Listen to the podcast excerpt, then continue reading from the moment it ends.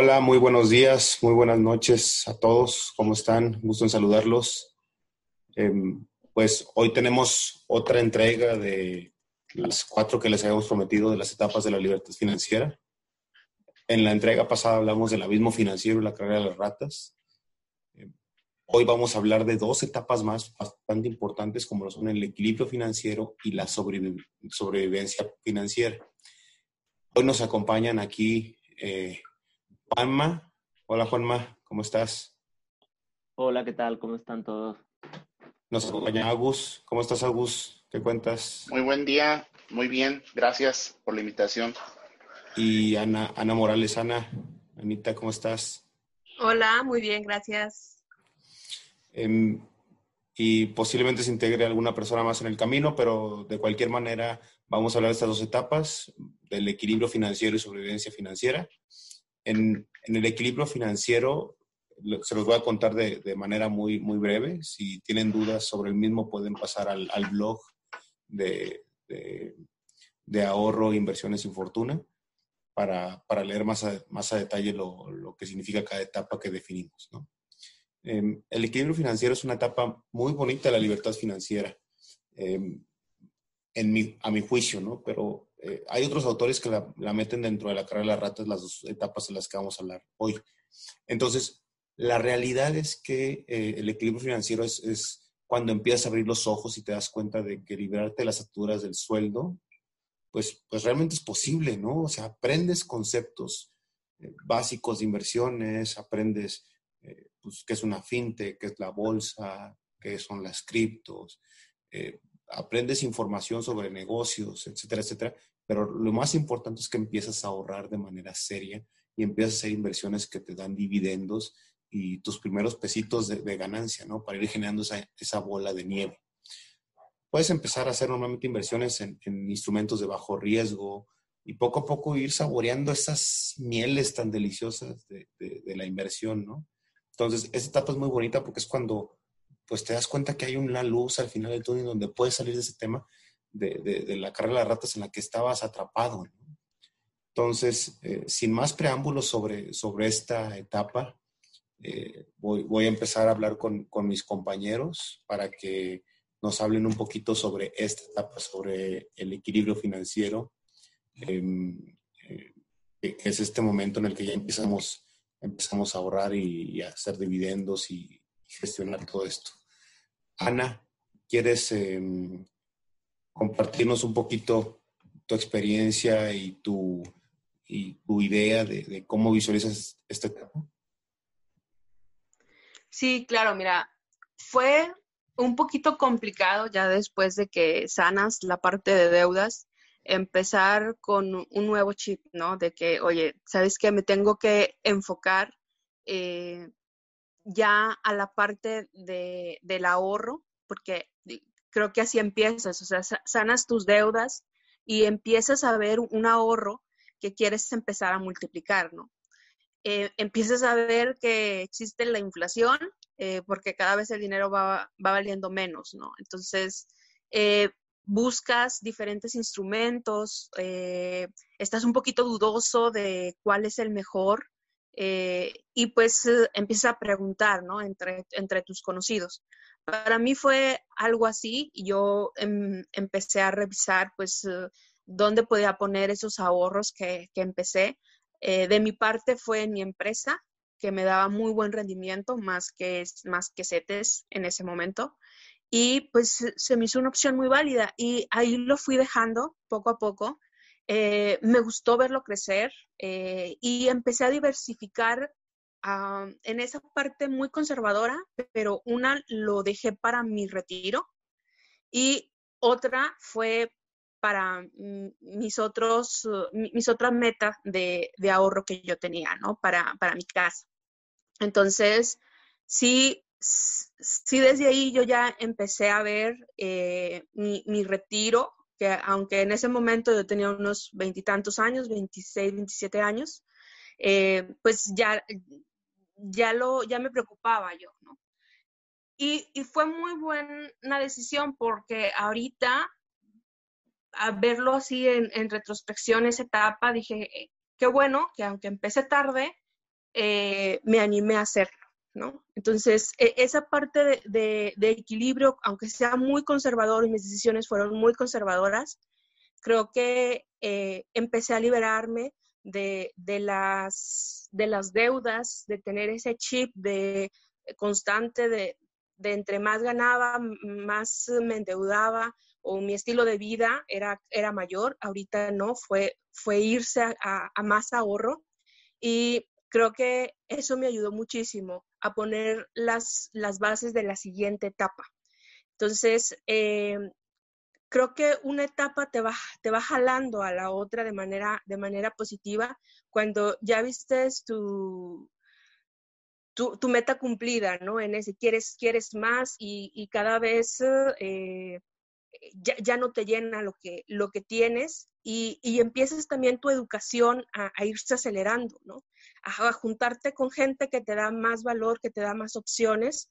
Y, aunque la riegas, sí, porque pues no todas mis inversiones han sido positivas, pero pues ya vas agarrando esa confianza, ¿no? Y creo que empieza específicamente en esa etapa. Oye, Ana, ¿y por qué decidiste invertir en, el retiro desde el principio? ¿Por qué, qué, te impulsó a, decir voy por esto desde ahorita?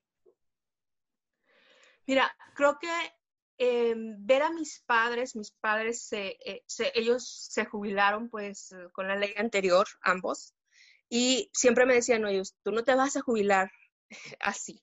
Entonces, tú lo que, lo que ahorres es lo que te vas a llevar, ¿no? Eh, y creo que desde ahí me crearon esa chip de, oye, pues échale ganas, ¿no? Creo que hay otras niñas que les dicen que pues vas a tener tu familia, tu esposo te va a apoyar y demás. Y en mi caso no fue así. O sea, mi caso fue, oye, pues trabaja, eh, multiplica tu dinero, hazlo crecer. Y mis, mis abuelos y después mi papá pues tenía negocio, que es lo que había platicado, aparte de sus, aparte de mi papá de, ser maestro. Y pues fueron, em, fue empujándome, ¿no? Esa, esa parte de decir, empieza ahora, porque el tiempo se va volando y míranos a nosotros. Míranos a nosotros que ahorita estamos contentos porque incluso ya no nos retienen los impuestos que antes nos retenían y ganamos mucho más que antes. Eh, y eso fue para mí como que un despertar. Creo que hasta no lo, que no los vi a los dos jubilados me, Mm, me di cuenta de eso, de que yo quería lo mismo, pero que ahora por ley ya no lo iba a poder obtener y que tenía que buscar otras opciones. Oye, Ana, yo tengo otra pregunta. Eh, has mencionado la, la inflación y yo tengo la curiosidad de saber si la inflación es algo que siempre ha estado presente como un factor más para gastar el dinero o ha sido un factor que has descubierto cuando has comenzado en esta etapa de equilibrio financiero y has visto que obviamente era algo que, corre pues en contra, ¿no? De, del valor que, que, conseguimos ahorrar, por así decirlo. Sí, fíjate que justamente eso, antes no lo veía cuando gastaba. Creo que hasta cuando empecé a invertir me di cuenta de que, oye, mi valor vale menos eh, si lo tengo ahí ahorrado solamente, ¿no? Entonces, ahora mínimo debo de tener cierto porcentaje para estar arriba sobre la inflación, porque si no, mi valor, pues es, es igual si lo tuviera debajo del colchón, ¿no? Entonces, eso también, cuando no lo ahorras, pues simplemente gastas y gastas y gastas, o sea, no, no, no tienes ese, ese parámetro de que la inflación y tipos de cambio y estas cosas, tipo de cambio me preocupaba porque antes compraba, compraba más, ahora tenía que comprar menos, ¿no? Entonces, eh, creo que eso fue como que lo, lo que más me, me, despertó, ¿no? Para decir, oye, no, ahora que empiezo a invertir, pues ya sé que, que eso me, me va a pegar fuerte, ¿no? No, y luego ya después cuando me metí en las finanzas, pues olvidar. Muchas gracias, Ana, por la, la clara explicación si les parece bien, pasamos a preguntarle a Juanma, ¿no? Su, experiencia en esta etapa, cómo, cómo la vivió, cómo la, ha vivido, también este, dónde se considera que está ahora, etcétera. Sí, pues fíjate que, fíjate que yo en mi caso, a, diferencia de Ana, como comentábamos en el podcast anterior, nunca he llegado a estar envuelto en deudas eh, con tarjetas, ni, ni, he tenido ese tipo de problemas. Pero, pero yo creo que en esta etapa de equilibrio financiero sí la pasamos todos, ¿no? Obviamente cuando empiezas a, estudiar, digo, en, mi caso, a lo mejor no todos, pero en mi caso, pues, eh, por así decirlo, yo empecé de cero, ¿no? No, ¿no? no me regaló nadie nada. En algún momento empecé a trabajar, terminé de estudiar, empecé a trabajar y, creo que el, punto en común es, ese momento bonito que tú mencionabas al principio en el que descubres que de repente el poquito dinero que tienes ahorrado se puede convertir en más y estás viendo cómo lo haces más. E, en mi caso, pues eh, hablando del tema de la inflación, justamente la, inflación es prácticamente cero en, en euros, pero cuando llegué aquí a México, pues Mm, como que a los pocos meses empecé a ver que el, que el euro cada vez valía más y el peso cada vez valía menos. Y yo ya estaba en México y mi salario estaba en pesos, entonces me empecé a preocupar, ¿no? Y ahí fue donde dije, vamos al banco a ver qué pasa, porque alguien me platicó de que aquí, pues obviamente por esta situación, los bancos sí ofrecían más rendimiento. En el caso de España, pues no, no, tu dinero en el banco no, no genera ningún rendimiento, lo que ahorres es lo que tienes pero pues año con año tu dinero no pierde valor. Aquí es al revés. Entonces, en mi caso, yo empecé con, con pagares bancarios, un rendimiento bastante bajo, pero él, eh, era 2014, 2015, y, y, la verdad que ahí ya empezaba el, el, el peso a, depreciarse con fuerza, ¿no? Eh, entonces, pues sí empezaron a subir las tasas de interés eh, aquí en México, y entonces el, el pagaré bancario empezó a dar más, ¿no? Entonces yo me ponía contento, pero la verdad es que al final lo pasaba a euros y era prácticamente lo mismo. Entonces eh, era como lo comido por lo servido, básicamente estaba tablas todo el rato. Y entonces empiezas a buscar más y sí generas, pero es lento. Lo bonito de aquí es, como te digo, que empiezas a, formar conceptos, a investigar, te empieza a gustar bastante este tema y, y, por así decirlo, defines tu perfil, ¿no? Defines qué es lo que quieres hacer, como mencionaba este, Ana Laura, el tema del retiro. En mi caso, a mí también siempre, siempre, esto es de, pequeño, siempre me ha preocupado eh, la vejez también. Mm, yo, eh, el tema de retiro, pues he, buscado más temas de pensión, afore, etcétera. No, no, honestamente no tengo un plan de retiro eh, al que yo esté aportando voluntariamente pero sí estoy, sí estoy eh, asalariado, ¿no? Trabajando actualmente. Si me encontrara en una etapa en la que ya estuviera en libertad financiera y estuviera prácticamente este, haciendo cosas por mi cuenta, sí estaría, quizás sí tendría un, un, un tema de, de, aporte voluntario para, para, el retiro. Pero pues bueno, al final mis inversiones sí están enfocadas en, en la vejez, están enfocadas en bolsa, en tema inmobiliario, y, y, bueno, yendo a esto es creo que el punto bonito al que, al que nos encontramos todos en esta etapa es el tema de tu perfil, ¿no? Es, definir tu perfil, el perfil que quieres tener, definir qué es lo que, por dónde más o menos van tus portafolios. Aquí en esta etapa pues todo es muy, muy incipiente, muy, muy primerizo, no sabes gran cosa, pero justo ese interés que muestras por, por aprender pues es lo que te hace, lo que te hace moverte y empezar a, investigar, ¿no? Y bueno, pues nada más remarcar que en esta etapa eh, sigue siendo muy importante el tema del ahorro, ¿no? Pues tienes que revisar muy bien dónde quieres gastar tu dinero, qué es lo que realmente te aporta valor en el gasto, pues para que tus, para que tus metas se, se empiecen a cumplir, ¿no? Porque empiezas a tener unas metas a un año, etcétera. Y bueno, pues la verdad es que es una etapa bastante, bastante bonita. Oye, Juanma, hay una duda. Cuando eh, hablas de ahorro, eh, cuando empezaste con, esta etapa, eh, ¿tenías este ahorro en algún, en algún vehículo arriba de CETES o solamente era simplemente tenerlo en el, en el banco y tener tu colchoncito? Porque bueno, entiendo, una parte pues sí la, tenías en, en, inversión, pero mantenías cierta parte en el banco o totalmente eh, al menos un rendimiento por arriba de CETES? En mi caso, eh, lo único que yo conocía al principio era el tema del pagaré bancario, pero bueno, eso fue el comienzo, ¿no? Lo que hice fue agarrar todo el ahorro que tenía ahí, meterlo en un pagaré a tres meses, no recuerdo a tres o a seis meses, en un banco que me comentaron que, que estaba dando bastante mayor rendimiento. Sí era por encima de CETES, sí recuerdo que era como este, era como 6, 7% y en ese momento, en 2014 creo que era todavía no estaba tan alta la, tasa de interés.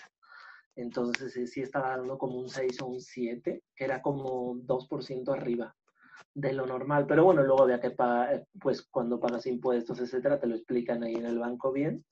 Este, pero bueno, era mejor que nada, ¿no? Yo, yo venía acostumbrado a, a tener el dinero eh, totalmente parado en el banco en Europa cuando trabajaba en, Malta. Yo trabajé en Malta eh, por el tema que te comentaba. Y en mi caso, pues yo lo que hice fue, eh, con el dinero que ahorré allá, fue comprar un bien inmueble pequeñito, bastante pequeño, una plaza de estacionamiento, que son muy comunes en, en España. Y con eso empecé a generar los primeros ingresos, ¿no? Por así decirlos con, ese dinero en euros. Pero el dinero en pesos, eh, ahí sí fue, yo empecé con pagares bancarios, ¿no? Que fue pues lo básico, ¿no? Creo que, creo que está bien empezar por ahí porque al final es mejor no, no querer eh, como aventarte, ¿no? A, a, a, lo riesgoso, porque por así decirlo estás protegido por un banco y bueno, pues de ahí empiezas a aprender y por lo menos tu dinero pues no pierde valor, ¿no? Creo que es un buen es un buen comienzo cuando tienes una primera experiencia laboral y acabas de terminar de estudiar, o como en otros casos cuando vienes de deudas y ya conseguiste resolver tus deudas, pues al final lo que sea, empezar, aunque sea poquito a poquito, es, muy bueno. Oye, Juanma, pero en tu historia estás contando que, realmente el tema de inversiones lo aprendiste aquí, no lo aprendiste en España. ¿Crees que eso se debió a, a, que aquí había como mucho ruido del tema de inversiones? ¿O, fue por un tema de curiosidad tuya porque te diste cuenta que aquí existía la inflación? ¿O qué, lo propició todo esto? De que tú quisieras meterte a aprender sobre esto. Fueron un poco las dos cosas, pero yo creo que principalmente fue coyuntural. Date cuenta de que yo he venido eh, relativamente joven a, a México. Yo llegué aquí con 26 años y la verdad es que había estado estudiando esté preparando la maestría, etcétera, etcétera. Entonces, la verdad es que no tuve mucha experiencia laboral en Europa prácticamente. Estuve un año en Malta y llegué aquí con un año laboral prácticamente, ¿no? Entonces, pues también mi, mi vida laboral está aquí. Entonces, eh, eso por un lado. Y por el lado que sí afecta es por el tema de la inflación, como te comentaba, cuando vine y vi que mi dinero en pesos empezaba a perder valor, pues dije, no, aquí hay que hacer algo, ¿no? no se puede quedar el dinero en el banco como, en, como cuando estaba en Europa. En Europa no pierde valor, al final te quedan tablas y bueno, ahorras para, para entrar, para dar una, un enganche a un departamento o a una propiedad y ya con eso pues te sigues, ¿no? Con un interés, por cierto, más bajo que aquí. Entonces, pues eso es lo que se estila allí, pero aquí pues ya las cosas cambiaron y pues tuve que hacer lo que, lo que he comentado. Perfecto. En, en mi experiencia, mm, yo, yo desde el principio de, de, mi vida laboral, casi desde el principio empecé a leer libros de, ventas, porque siempre estuve en ventas. Em, y, una cosa igual a otra, ¿no? Luego empecé con, con libros como muy famosos, ¿no? Como este, Padre Rico, Padre Pobre, El Vendedor Más Grande del Mundo, este, cosas del estilo, que, que eran como, como mainstream. Y, y, la verdad es que poco a poco fui aprendiendo de, de diferentes eh, cosas relacionadas con, con, ahorro y con otros elementos. Entonces, creo yo que, que, que desde muy en el principio estuve aprendiendo de, de, inversiones, pero la realidad es que eh, mi gran problema fue el ahorro, porque de pasar del cacara de las ratas a pasar de, al, equilibrio financiero fue, un problema que yo no realmente lograba ahorrar ese 10% que debía haber ahorrado y que luego cuando ya empiezas a tener ahorro, pues se vuelve un poco más, ¿no? Y ya te vuelves un poco más exigente contigo mismo y empiezas a subir ese porcentaje a 10, 15, etc. Eh, entonces, eh, pues en ese sentido creo que, que, que, fui aprendiendo poco a poco, me metí a, temas de, diferente índole, inmobiliarios, eh, y, y, luego la realidad es que cuando realmente me empecé a aprender muy hardcore fue el año pasado, por ahí de octubre, cuando descubrí las fintechs y todas estas comunidades. Entonces, ahí fue cuando realmente eh, empecé a ahorrar una cantidad más fuerte de mi, de mi ingreso y, poco a poco se ha ido haciendo la bolita de nieve. Y, y ya, pues, eh, un momento mágico, ¿no? Porque, pues, como Juanma también tenía algún pagaré bancario, alguna cosa, que no te da casi nada. Pero, pues, el primer día de, de, de CETES y de Bondía, ¿no? Que, que, ahorita ya después de un año lo ves como, como baba, ¿no? Por, por el bajo, la baja tasa de interés que tienen, pero en un principio fue muy interesante como, como ver que, que, que, te daba ese, en ese momento no me acuerdo si era 7, 8%, ¿no? Entonces era muy interesante ver cómo llegan esos pesitos a tu cartera de, de, cosas que no tenías. Agus, ¿estás por ahí? Sí, aquí ando, aquí ando. Excelente. Pues miren, Cuéntanos tu experiencia. En mi experiencia, eh, les puedo decir que empezó más o menos por ahí de 2014, finales de 2014 inicio de 2015. Yo ya traía un ahorro, la verdad no muy importante, pero, pero pues bueno, era una ronchita. Y bueno, eh, les comentaba que yo empecé más o menos a finales de 2014, inicios de 2015. Eh, traía ahí un ahorro, no muy grande, pero sí era una ronchita, la cual la, ocupé para pagar el enganche de mi casa. Eh, yo saco mi casa más o menos a principios de 2015. Y bueno, em, me doy cuenta eh, eh, por un correo de la, de la compañía en la que trabajaba que había una caja de ahorro, la cual administraba Sura. Eh, me llamó la atención porque el rendimiento era bastante atractivo. Anualizado en aquel entonces era del 14% aproximadamente. y yo ya venía de, pues de haber, igual que ustedes, probado un pagaré bancario. La verdad es que como bien lo comentaste, era una baba, o sea, era, si no mal recuerdo, el 3.5, 4.5 anual. Eh, afortunadamente ese pagaré nada más lo, lo, metí creo que por tres meses. Cuando vi los rendimientos, la verdad es que me boté de la risa porque era, era nada. La verdad es que me alcanzaba para una comida a lo mejor en un, en un restaurancito, ahí medianón. Eh, y bueno, Después de que me llega este correo, veo la tasa, veo un 14% anualizado y lo que veo es comparar eh, la tasa de, Infonavit. Dije, bueno, pues de tener, de tener mis ahorros este, en el banco a mejor meterlos a un instrumento que me dé algo de rendimientos, pues mejor lo meto a la caja. Y así empecé a ahorrar en la caja. Eh, y ya, bueno, después vinieron un poquito más de, opciones. Eh, en 2016 eh, entré algunas, algunas inversiones. La verdad, yo nunca pasé por Bondía, nunca pasé por CETES. Eh, creo que me quedó la mala experiencia de este pagaré que les platico. Y bueno, como bien comentas, Marco, eh, se fue haciendo como que la bolita de nieve y pues buscar, ¿no? esa cosquilla que te da o esa, em, pues esa, esas ganas, ¿no? De que, de que quieras aumentar tu patrimonio, pues buscar otros instrumentos que, que te permitan salir de ese ciclo en el que pues solamente a veces tienes deudas o, no puedes salir, ¿no? De, cierto ciclo vicioso. Y pues así, así más o menos fue mi, mi, experiencia en esos años. Ya posteriormente, más o menos en 2018, terminé de pagar mi casa y pues igual, continuar, continuar. Em, Excelente, Agus. La verdad es que creo que las experiencias de, los cuatro de alguna manera son similares y en esta etapa hemos estado, hemos estado de alguna manera viviendo, pues experimentando con, instrumentos menos riesgosos, que tienen menos tasa a unos que tienes que estudiarlos un poco más, ¿no? Pero creo que el aprendizaje va a ir probando poco a poco. Em, muy bien. Eh, pues sin más, vamos a pasar a la siguiente, a la siguiente etapa eh, que vamos a hablar hoy, eh, que, es la parte de, la sobrevivencia financiera. Eh, la sobrevivencia financiera es una etapa, creo que es muy bonita, porque en esta etapa ya, ya tienes suficientes ingresos pasivos para sobrevivir. O sea, ya si te despiden de tu trabajo, tu negocio a la quiebra o, lo que sea que, te mantenga, eh, podrías comer, vivir e incluso tener acceso a salud, ¿no? Em, pues comer sabemos que es cierta, cierto porcentaje de nuestro ingreso. Eh, vivir, pues ya sea que vives en tu casa o, tus inversiones te dan para pagar la renta.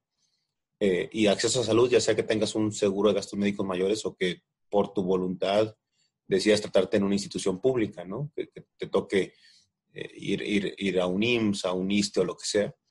Eh, entonces, pues, pues ya tienes todo esto cubierto de alguna manera en la sobrevivencia financiera. No es nada más que ya tienes tus primeros pesitos en buen día, sino que ya realmente el dinero de tus inversiones te da para, para sobrevivir, ¿no? O sea, para, para poder salir adelante. Em, entonces, eh, el único problema con esta etapa es que si, si pierdes tu principal fuerte de ingresos, eh, tu tiempo de, de, vida o tu tiempo de poder sobrevivir no es tampoco tan largo. O sea, si pierdes tu trabajo y no encuentras trabajo en, yo que sé, un periodo de 6, 12 meses, vas a estar en problemas porque vas a empezar a, gastar lo que habías ahorrado. Entonces vas a regresar al punto de inicio, ¿no?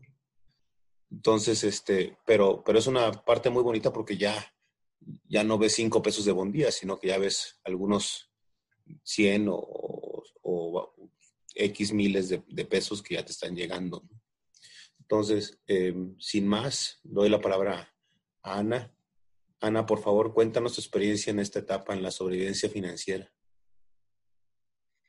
Sí, mira, creo que eh, es una etapa de tranquilidad en donde no te sientes eh, presionada por, por tu empleo. Creo que llegar a, llegar a esa etapa respiras. Eh, para mí, sí fue varios años de, ahorro, de, ver otras fuentes, de tener ingreso, ¿no? Por, otro medio. Y, y, ir conservando lo que ya tenía, ¿no? Entonces, seguir hábitos eh, de cierta manera austeros. Hay cosas que para mí no eran negociables, como por ejemplo los viajes. Entonces yo viajaba, o ahorita con la pandemia no, pero antes una vez al año al extranjero. Y para mí era como que parte de que estaba, estaba haciendo yo las cosas bien, ¿no? Y, y también ya no tenía ese temor de que si perdía mi empleo, pues qué iba a pasar, ¿no? Y la otra es hacerme eh, con una casa. Y fue esa parte de, logros que se van acumulando y, que cada vez quieres más, ¿no? Eh, sí es complicado, no se llega de la noche a la mañana. Eh, como bien dices ahí en, lo que ahorita nos comentabas, pues cubres tus necesidades básicas, ¿no?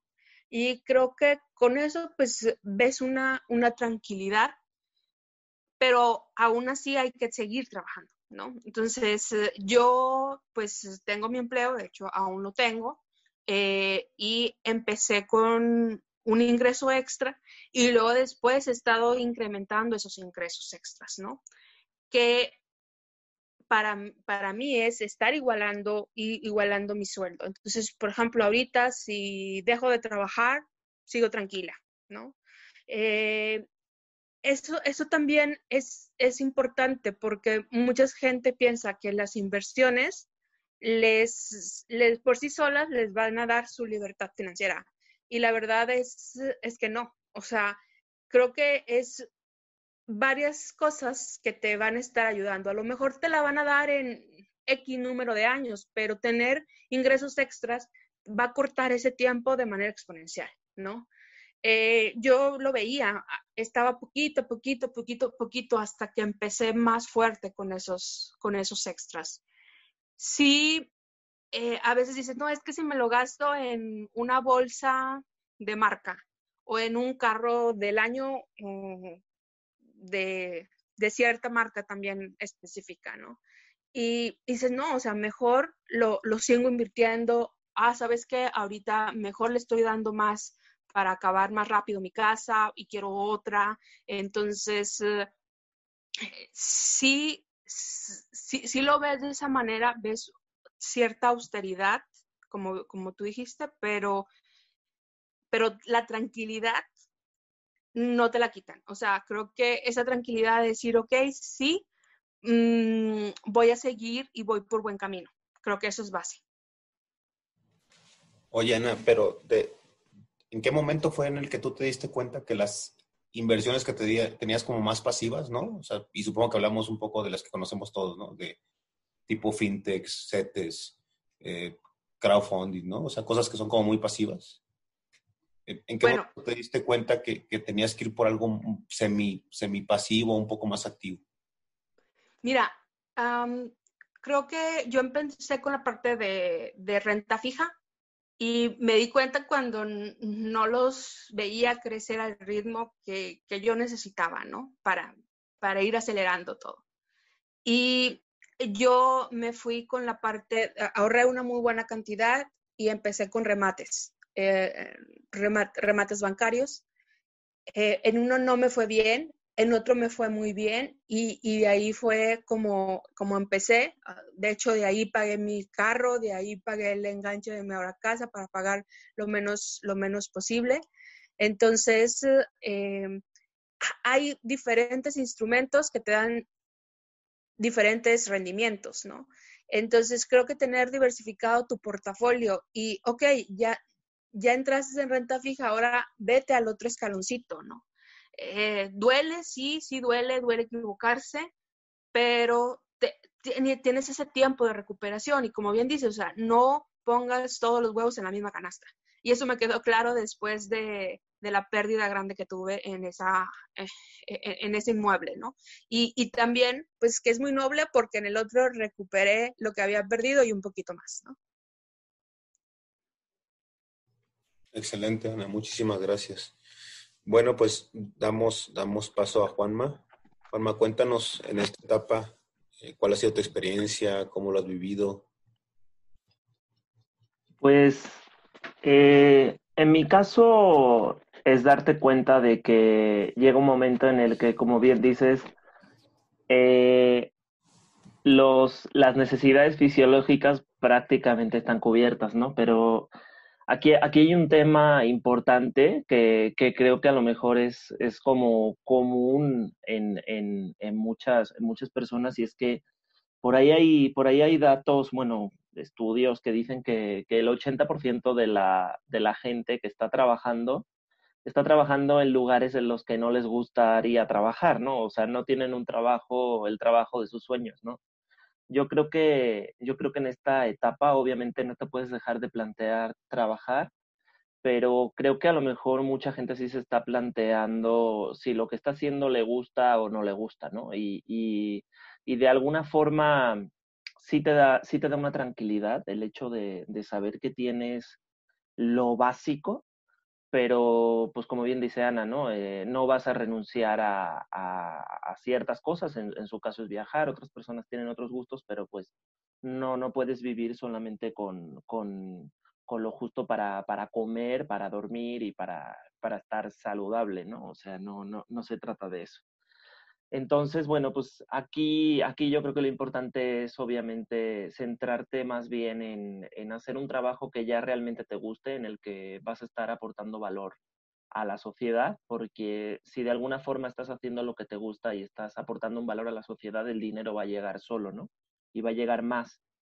Y, y también mencionar que, que, en este punto el, el tema del ahorro va a seguir, va a seguir dándote mm, mucho más dinero que los propios intereses que están generando con lo que estás ahorrando, ¿no? Es decir, cuando tú tienes un trabajo, tu trabajo sigue siendo tu principal fuente de, ingresos para llegar a, a, a, esas metas que en esta etapa ya las tienes mucho más claras, tienes muchas más eh, diversificadas tus, tus inversiones, etcétera, pero pues de alguna forma el salario sigue siendo la, principal, el principal, la principal fuente que, que, va a generar esta bola de nieve futura de, intereses, ¿no? Que, que, van a hacerte estar realmente tranquilo. Y bueno, no es mi caso, digo, a lo mejor hay gente que quiere dejarte trabajar, pero, eh, en mi caso es estar completamente tranquilo y estar haciendo lo que te gusta, sabiendo que si en algún momento dado pasa algo como lo que está pasando en este año de, pandemia, pues no pasa nada, ¿no? Sigues teniendo ahí este, esos, esos ingresos, pero, pero en cuanto pase, pues vas a seguir trabajando haciendo lo que, lo que te gusta, ¿no? Nada más, este, en este caso sigue siendo muy importante, este, pues revisar, revisar muy bien las metas de inversión, seguir estableciendo presupuestos y, estar apuntando gastos, ¿no? En este caso, no, para, no para ser codo contigo mismo o estar sufriendo, pero sí viendo muy bien en, en dónde estás poniendo el dinero que gastas para que realmente pues este, se, esté, se, esté, se esté gastando de una forma en la que a ti te está, pues te está satisfaciendo, ¿no? Oye, Juanma, y eh, eso que dijiste de, los de que el 80% de la gente no está contenta con sus trabajos está muy cabrón, ¿no? Es, es una afirmación como muy cabrona. Este, yo creo que la misma libertad financiera te puede llevar a, realmente dedicarte a lo que quieres, ¿no? Y, y, puede cambiar hasta la actitud de muchas personas en la vida. Pues sí, la verdad es que lamentablemente en el mundo en que vivimos, al final la gente pues tiene necesidades, ¿no? Y, la gente vive con miedo.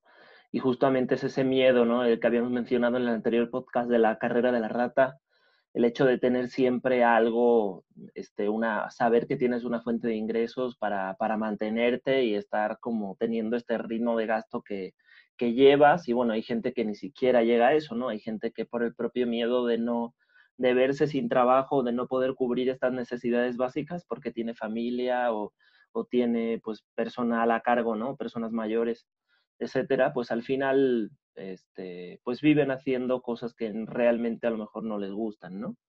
Luego también pues te puedes encontrar la gente que está como que justamente consumiendo esas cosas que a lo mejor realmente no necesita, que cree que sí y que aspira a tener un estilo de vida que pues o que no le pertenece o que realmente no ha reflexionado si realmente eso es lo que quiere, ¿no? Entonces te encuentras a mucha gente que realmente está haciendo cosas que pues que no, no, no van con no van con sus valores, no, no está no está no está alineado, ¿no? A, la persona. Y pues sí, así es. Pero bueno, esta etapa, una vez que consigues ahorrar y, y, consigues este pues tener como que esos ingresos mínimos para estar un poquito más tranquilo, este, sí te hace replantearte si lo que estás haciendo realmente es lo que, es lo que te gustaría a ti, ¿no? Es, el legado que vas a dejar en esta vida y, para lo que quieres trabajar cada, cada mañana cuando te levantas. Excelente, Juanma. Muchas gracias. Eh, bueno, pues eh, pasamos con Agus. Agus, cuéntanos de, esta etapa de la, de la sobrevivencia financiera, cómo la has vivido, cuál es tu experiencia, ¿Qué comentarios quisieras dar a, la audiencia? Fíjate que ahorita que escuché a Juan Manuel, eh, me vino a la mente algo que había estado pasando por alto y precisamente fue eh, el tema de llevar un control bastante, bastante minucioso de mis gastos, de mis ingresos, lo cual me llevó a crear una aplicación con uno de mis más antiguos eh, amigos de, pues incluso de la prepa, ¿no? Creamos una aplicación en donde metemos todos los, bueno, yo metía todos los gastos, metía todos los ingresos. Eh, y pues esto me llevó a precisamente a darme cuenta, ¿no? En, en todas esas fugas o gastos hormigas que tenía y que no me permitían generar generar eh, patrimonio, generar eh, pues eh, riqueza. Posteriormente, em, bueno, después de llevar un, control... Perdón que te interrumpa, Gus. De, este, de, todos mis gastos. ¿e, ¿Esta, ¿Esta app se puede bajar en algún lado? ¿Es, es pública? Sí, está disponible para Android. si gustan, les dejo el link. se llama Beige Binder. Es una aplicación que ahorita nada más tenemos para Android, pero sí está en planes, ¿no? De, subirla para iOS, eh, incluso de crear una, versión web. Ok, dejamos entonces el link, eh, link de la aplicación en, la descripción. Adelante, Aus. Muchas gracias, claro. Bueno, después, eh, gracias a, llevar un control y un, tema ahí minucioso de mis finanzas, tengo mi primer gran éxito en, el tema de, pues de saltar, ¿no? De, a este, precisamente este paso, a este punto. Termino de pagar mi casa.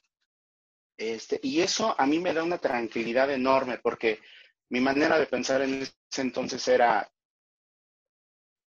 si pierdo el trabajo, si me corren o si decido renunciar, eh, pues al menos ya tengo a dónde caerle este, que no me estén cobrando una renta, ¿no? O estar ahí dando la, molestia a los familiares, ¿no? A, papá o a mamá. Y eso a mí me, da muchísima libertad y creo que, creo que es una madurez que alcanzo eh, medianamente rápido porque eh, no tardo mucho en, terminar de pagar mi, casa. Y pues la, satisfacción y la tranquilidad fue, pues fue abrumadora. Eh, desafortunadamente yo pierdo la, ah, pues sí, la, las ganas en mi trabajo por la situación tóxica que vivía. Yo tenía mucho, mucha pasión por mi trabajo. A mí me encantaba mi trabajo. Lo que no me gustaba era el ambiente laboral. El ambiente laboral era, aquí la incomodidad, eh, está, eh, ahí salir de tu área de confort es lo que a mí me orilla a buscar otras fuentes de ingreso. Es cuando a mí me da la costilla de, buscar un socio o, alguien que me acompañe en este camino de emprendimiento. Afortunadamente encuentro con quién hacer negocio. Y pues ese, ese ingreso adicional a mí me trajo otra segunda tranquilidad otra segunda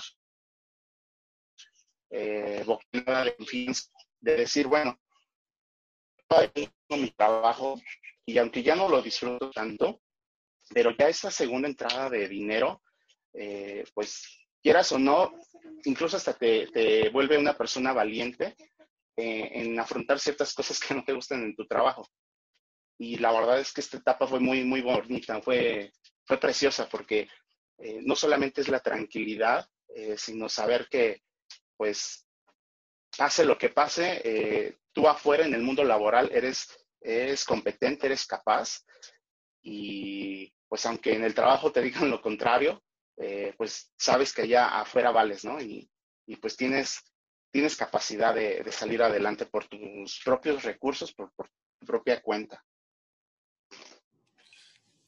Agus, creo que dijiste dos cosas bien importantes, ¿no? De esta etapa. Una es cuando realmente ya tienes tu casa, ¿no? Yo creo que el tener tu casa en esta etapa es, clave, ¿no? Para la tranquilidad de dónde vas a vivir. Y otra es las fuentes alternas, ¿no? Cuando tienes un negocio. ¿Qué, qué te llevó a esto? ¿Qué, cómo, viste esta, parte de tu evolución financiera para realmente lograr estos objetivos que son claves, yo creo, en el desarrollo de muchas personas? Mira, curiosamente, eh, yo no tuve como una motivación que, y, no les quiero mentir, no fueron ni mis hijos, no fue ni mi familia, no fue nada de esto. Fue la incomodidad, la incomodidad en mi trabajo. Yo ya no lo disfrutaba. Me gusta mucho mi profesión, pero ya en el trabajo ya las cosas estaban muy difíciles, muy, muy complicadas. Yo soy de las personas que sí saben decir no. Creo que es una cualidad eh, y a lo mejor está mal que yo lo diga, ¿no? Pero es una cualidad que, se me da bien, decir no. Y creo que es algo que la, pues, que la gente debe aprender a, decir, porque aceptar muchas cosas en el trabajo te implica quedarte muchísimas horas extras, eh, sacrificar tus fines de semana, eh, y eso tiene un costo familiar, tiene un costo físico, tiene un costo mental, a veces hasta de salud.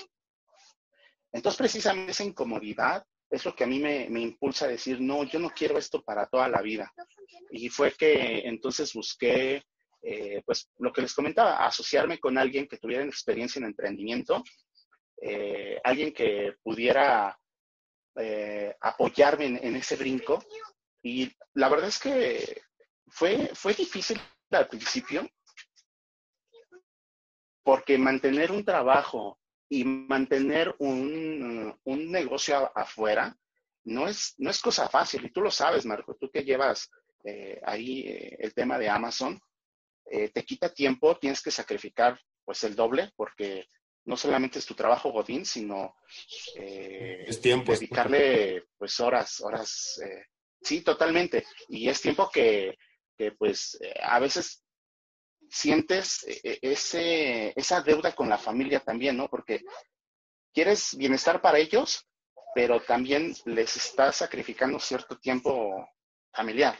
¿no? Creo que tú me entiendes. y es, también es complicado, pero sabes que no va a ser para siempre. Y yo lo supe, yo lo supe desde que tomé la decisión de emprender.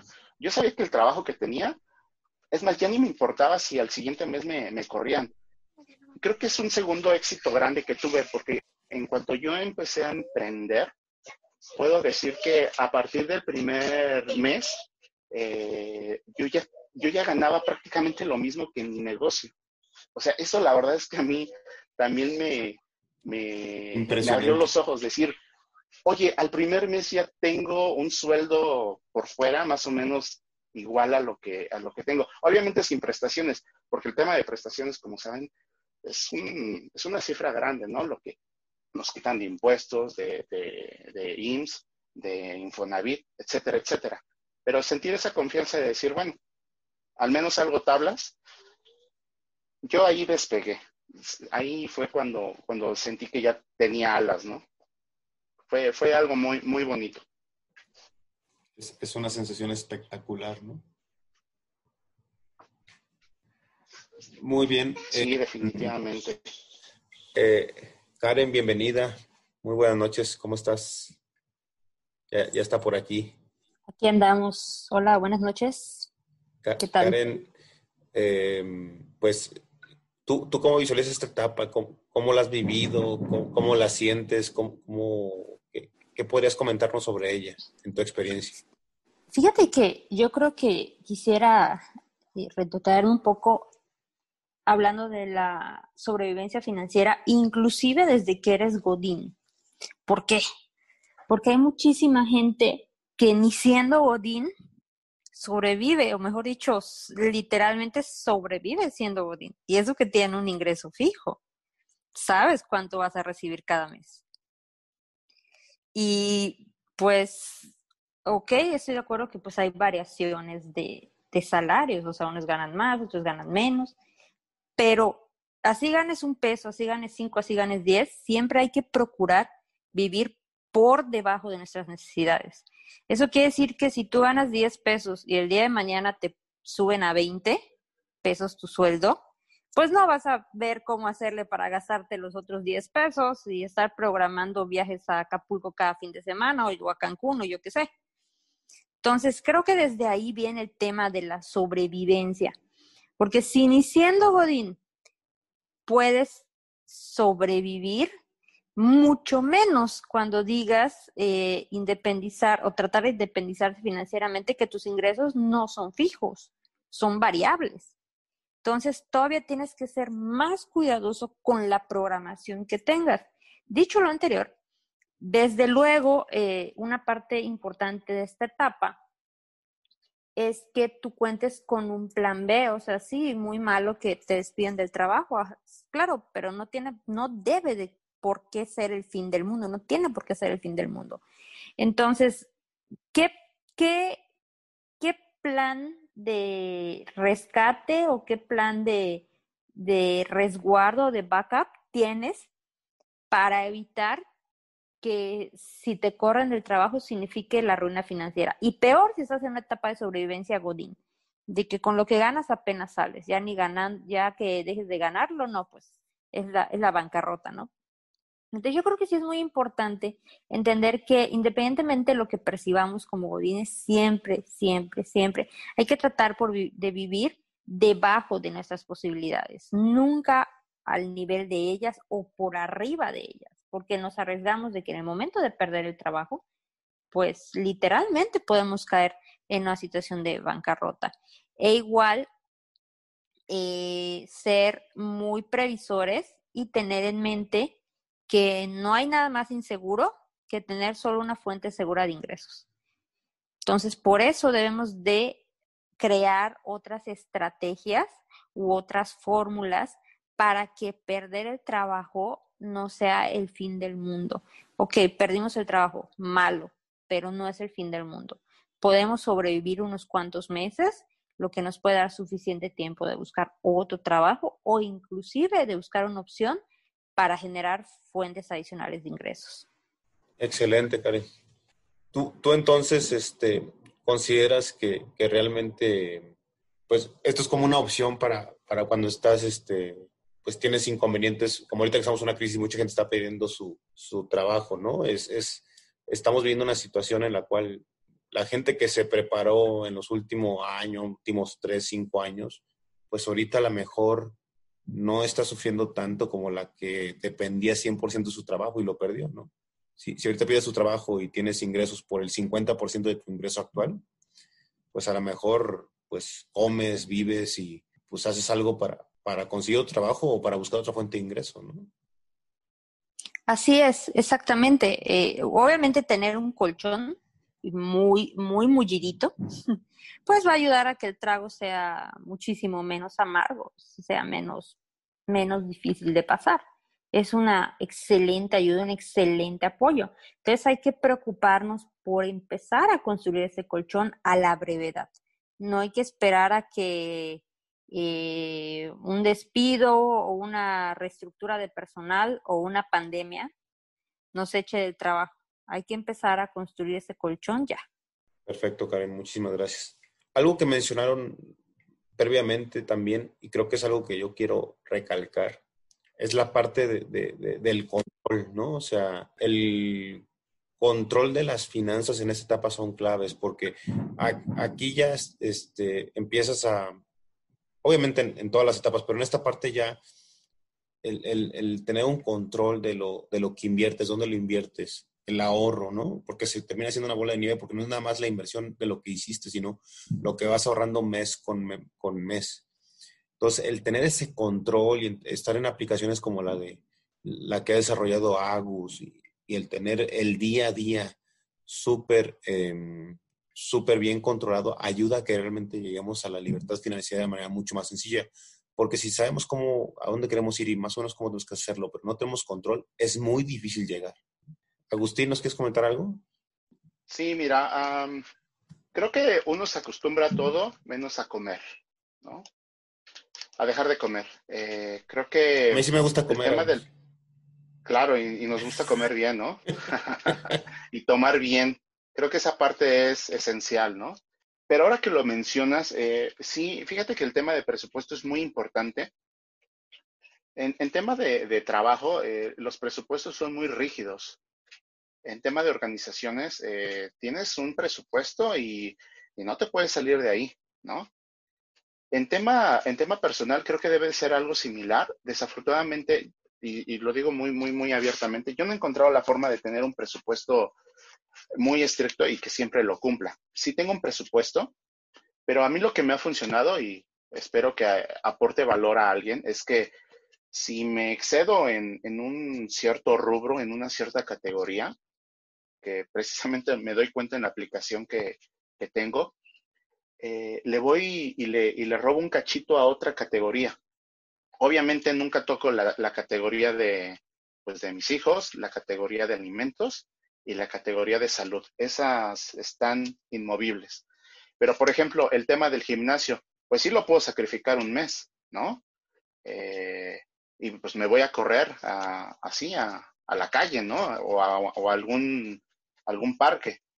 Pero creo que el tema de presupuesto es muy importante porque si no tenemos esa disciplina, difícilmente vamos a poder hacer eh, pues mejores, mejores financieramente, ¿no? Llegar a ciertas metas. Pues sí, directamente, directamente, si hacemos eso, que es lo que mencionaba antes Karen, que es vivir por encima de, de tus posibilidades, pues básicamente estás regresando, ¿no? Estás regresando a la carrera de la rata y estás regresando a, al tema de las deudas. Mm, no se sostiene, directamente no se sostiene. Y pues como bien dice Marco, al final este, el ahorro y el tema del presupuesto es súper importante porque cuando te pones a ver lo que te está generando en esta etapa eh, de intereses, lo, que tienes ahorrado, pues te echas las manos a la cabeza y, de alguna forma ves que es bien poco, ¿no? Que, a lo mejor ni siquiera te da para, para mantener como, como que lo básico, ¿no? Las necesidades fisiológicas. Sin embargo, eh, cuando te pones a hacer un presupuesto y, y, lo llevas a cabo, el ahorro que puedes tener es muchísimo más de lo que te va a estar generando de intereses esos ahorros que ya tienes, ¿no? Entonces, eso es, eso es básico. En esta etapa de la vida, principalmente eh, el ahorro tiene, tiene esa ventaja, ¿no? Va a ser muchísimo más, más importante lo que puedes ahorrar que lo que vas a estar ganando eh, en invertir. De hecho, hay, hay gente ahí en, YouTube que, mismo te están diciendo que en esta etapa ni siquiera te plantees invertir porque lo que vas a ganar, lo que vas a generar es, es muy, muy, muy, muy, muy poco, ¿no? O sea, el 90%, el 80% o incluso el 95% de lo, que, de lo que consigas tener va a ser a través del ahorro, no va a ser a través de, la, de las inversiones digo, en mi, opinión, siempre está bien estar ya empezando porque es, es, aprendizaje y es, es lo que te va a llevar eh, a futuro a, justamente a vivir de intereses, ¿no? O sea, no tendría sentido no ponerte a invertir, pero sí desde luego no es como que empezar a invertir para ya empezar a generar algo, porque en esta etapa, al final, el ahorro es lo que te va a estar generando eh, el principal ingreso para que se empiecen a generar justamente esos intereses, ¿no? Sí, totalmente de acuerdo. Ahí si me, me permiten agregar algo, eh, es un punto, eh, es una etapa bien peligrosa porque puedes regresar rapidísimo a, la carrera de las ratas. Eh, y sí, efectivamente, a lo mejor tus pocos ahorros no te van a generar mucho rendimiento, pero es mejor no tenerlos a la mano. Créanme, yo creo que es una etapa en la que hay una frase de Sofía Macías, ¿no? De mejor quítamelo que me lo gasto. Y es bien cierto, es mejor tener ese dinero lejos de uno, aunque te dé poquito, aunque sea casi nada, pero te ayuda al menos no tener la, la comezón en las manos, ¿no? De gastarte ese dinero. Totalmente de acuerdo con los dos, muy, muy valiosas las aportaciones y, y sabemos que por eso nuestro canal empieza con el tema del ahorro, ¿no? Porque sin lugar a dudas el ahorro es la base para luego ir construyendo todo lo demás. Bueno, chicos, em, con, esto damos por concluida la, parte de sobrevivencia financiera. Ya hemos visto cuatro etapas, abismo financiero, carrera de ratas, equilibrio financiero, sobrevivencia financiera. Nos quedan dos entregas más de estas cuatro entregas especiales, em, en las cuales vamos a ver em, todas las, las, las cinco etapas que nos faltan. Entonces, eh, pues espero que les estén gustando estas entregas especiales y eh, pues nos vemos en, en, la próxima, en la próxima reunión. No olviden vernos en, en, Telegram. Tenemos nuestro canal de Telegram. Abajo les, les pondremos el link para que se conecten.